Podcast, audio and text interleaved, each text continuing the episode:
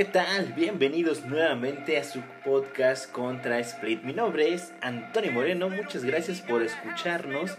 Nuevamente tenemos otro sábado. Semana corta, por cierto.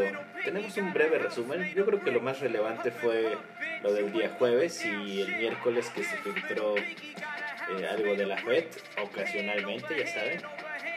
Y yo creo que los datos más importantes fueron el día jueves, que estuvo bastante cargadito de datos macros. Y como es costumbre, la bolsa siguió subiendo, la Fed reduciendo su balance. Vamos a comenzar con este nuevo episodio. Recuerden seguirnos en las redes sociales, arroba bolsa que es el podcast. Y mi nombre es Antonio Moreno. Vamos a comenzar.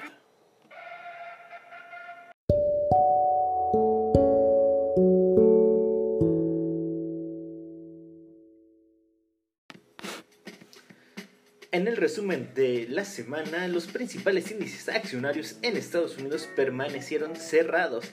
Esto fue debido al feriado adelantado por el Día de la Independencia, mientras que en Europa los principales índices accionarios concluyeron con variaciones negativas ante los temores del impacto económico que podría repercutir el incremento de los casos de COVID en el mundo.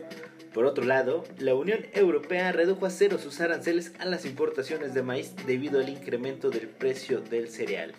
El índice de el FTSE 100, el del Reino Unido, bajó 1.33%, lastrado por el sector de productos de primera necesidad, mientras que en el DAX, el índice de la locomotora europea Alemania, retrocedió 0.64%, afectando mayormente por el sector de productos también de primera necesidad.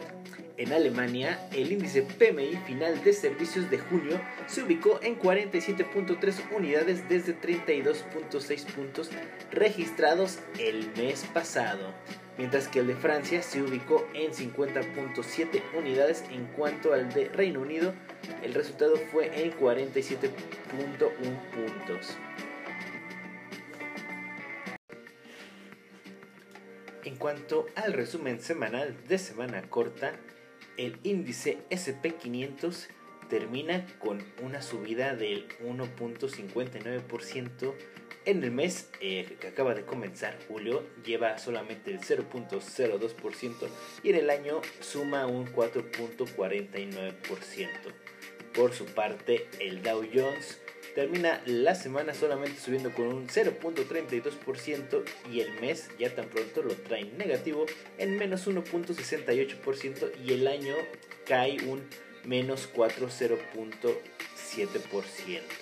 En cuanto al oro, el oro ha estado muy positivo. En la semana termina con un 0.71% y en el mes, ojo, que apenas lleva pocos días, 4.62%, en el año un 24.96% de subida. Van a decir, wow, el oro, buen refugio. Ojo con esto, el Nasdaq, en el Nasdaq sube en la semana 2.38%, en el mes, los pocos días que lleva, 6.57% y en el año 31.61%. El año me refiero a un año desde el 3 de junio, julio del año 2019 al 3 de julio del año 2020. Nada más vean, ustedes creen que el oro estaba dando buenos rendimientos y el Nasdaq le dice con permiso que ahí te voy. Vamos a pasar con las noticias macro. La ganancia récord eh, en empleos superó la expectativa en 4.8 millones en junio y la tasa de desempleo cayó al 11%. Obviamente ya sabemos que la tasa está mal medida y lo normal es de que ande por alrededor de un 13%. Pero a los mercados no nos importa nada de eso y obviamente ese día los índices subieron cerca del 2%. Para que, ojo, eso fue el jueves, los terminaran tirando al cierre. No, no perdieron todas las ganancias, pero la vela que dejaron fue bastante mala. Por cierto, hablando de malas, en la semana eh, en el canal de Bolsa MX de YouTube subieron lo que viene siendo un análisis de perspectiva de algunos índices. Eh, está disponible en su canal, me parece que fue en directo. Lo pueden disfrutar ahí en, en la sección de videos en vivo debe de estar guardado. Otro dato que sorprendió fue las nóminas no agrícolas, como mencionaba, aumentaron en 4.8 millones en junio. El consenso espera un 2.9 millones, así que pues parece que la recesión ya se terminó. O que alguien me explique que los índices están como un cohete y parece que la economía empieza a repuntar. Las solicitudes semanales por desempleo aumentaron más de lo esperado en la última semana de junio. El Departamento de Trabajo dijo que las solicitudes iniciales de desempleo aumentaron en 1.427 millones la semana pasada. Eh, el consenso esperaba 1.38 millones, entonces fue más alta. Pero como les digo, nada nos importa y los índices siguieron subiendo. Por cierto, el día de hoy, viernes, Donald Trump eh, em, se jactaba de los máximos que el Nasdaq había alcanzado el día jueves. Y es que no es para tanto, ya que lleva en la subida en el año cerca de un 15%, es decir, de año en año, del 1 de enero a la fecha actual, cerca del 15% con la recesión más profunda en las últimas nueve décadas. Salió Donald Trump a decir que los Nasdaq que el Nasdaq alcanzó máximo histórico y que está más por venir. Eh, ¿En qué niveles lo quieren realmente? Eso sí, sí estaría de, de preguntar porque pues recordemos que solamente se ha beneficiado de esto el 1% que invierte en bolsa.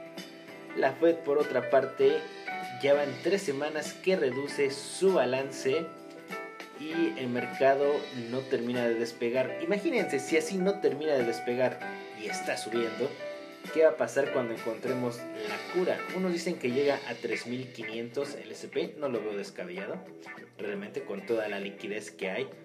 Una noticia de alguna cura de coronavirus va, va a subir mucho los índices. Por otra parte, algún tipo de eh, de cierres nuevamente, yo creo que podría tirar muy poco al mercado. Ya sabemos que sacan la artillería pesada para que esto no vaya a pasar. Y hablando de vacunas, las acciones de Moderna caen hasta un 10% después de que el informe indica que la prueba de la vacuna contra el COVID en etapa tardía se retrasa.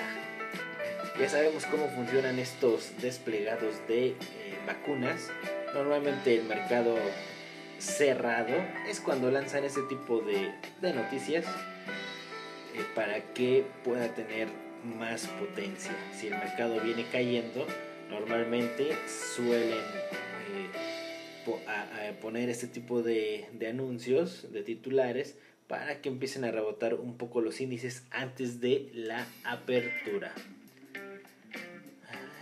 Permítanme, ya se me había acabado la musiquita, pero ya, ya continuamos. Entonces, realmente ese tipo de desplegados suben, pero cuando lo desmienten y ven la realidad, no bajan todo lo que subieron. Yo recuerdo que las acciones de Moderna, cuando hubo eh, algunos rumores de una, de una vacuna hace como un par de eh, meses, este, subieron cerca de un 40% ahora que, hay una mala noticia de ese tipo de vacunas, solamente retrocede un 10%.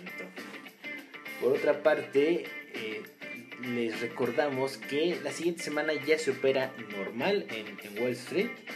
Ya vamos a estar de lunes a viernes. Esta semana, como les comento, fue, fue corta. Hubo pocas noticias relevantes. Y lo más relevante ya lo trataron en el video de la semana de Bolsa MX, visión de mercado. Mencionaron algo de Tesla, que Tesla va para, para la luna. Y véanlo, ya no hay más que agregar. Un podcast cortito, nada más con el resumen semanal. Y me voy despidiendo. Mi nombre es Antonio Moreno. Muchas gracias por escucharnos otra vez como cada sábado con el resumen semanal de Wall Street completamente en español. Gracias y hasta la próxima.